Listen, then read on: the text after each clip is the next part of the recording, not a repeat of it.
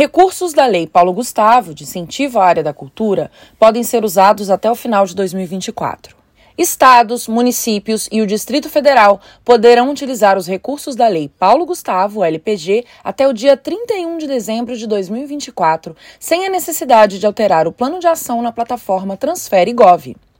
O presidente Luiz Inácio Lula da Silva e a ministra da Cultura, Margarete Menezes, assinaram a Lei Complementar número 202, que estende o prazo de execução dos valores da Lei Paulo Gustavo em mais um ano. Com a nova data de execução da LPG, estados e municípios poderão publicar novos editais ou finalizar os que estão em andamento com maior tranquilidade. Além disso, a prorrogação permitirá maior prazo para utilização integral dos recursos. Quem explica mais sobre a prorrogação do prazo é o secretário executivo adjunto do Ministério da Cultura, Mink Cássius Rosa.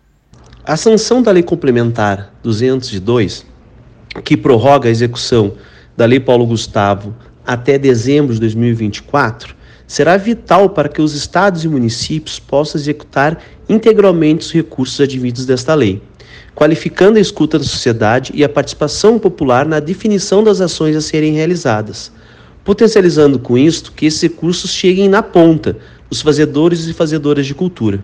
Mas fiquem atentos: apesar da prorrogação, os prazos para a realização da adequação orçamentária não foram alterados. Os municípios devem adequar o orçamento em até 180 dias a partir da data de recebimento dos recursos. Já os estados e o Distrito Federal precisam realizar adequação orçamentária em 120 dias, também após a data de chegada dos recursos. Com investimento histórico de 3,8 bilhões de reais para o setor cultural do Brasil, a Lei Paulo Gustavo está disponibilizando 2 bilhões de reais aos estados e 1,8 bilhão aos municípios.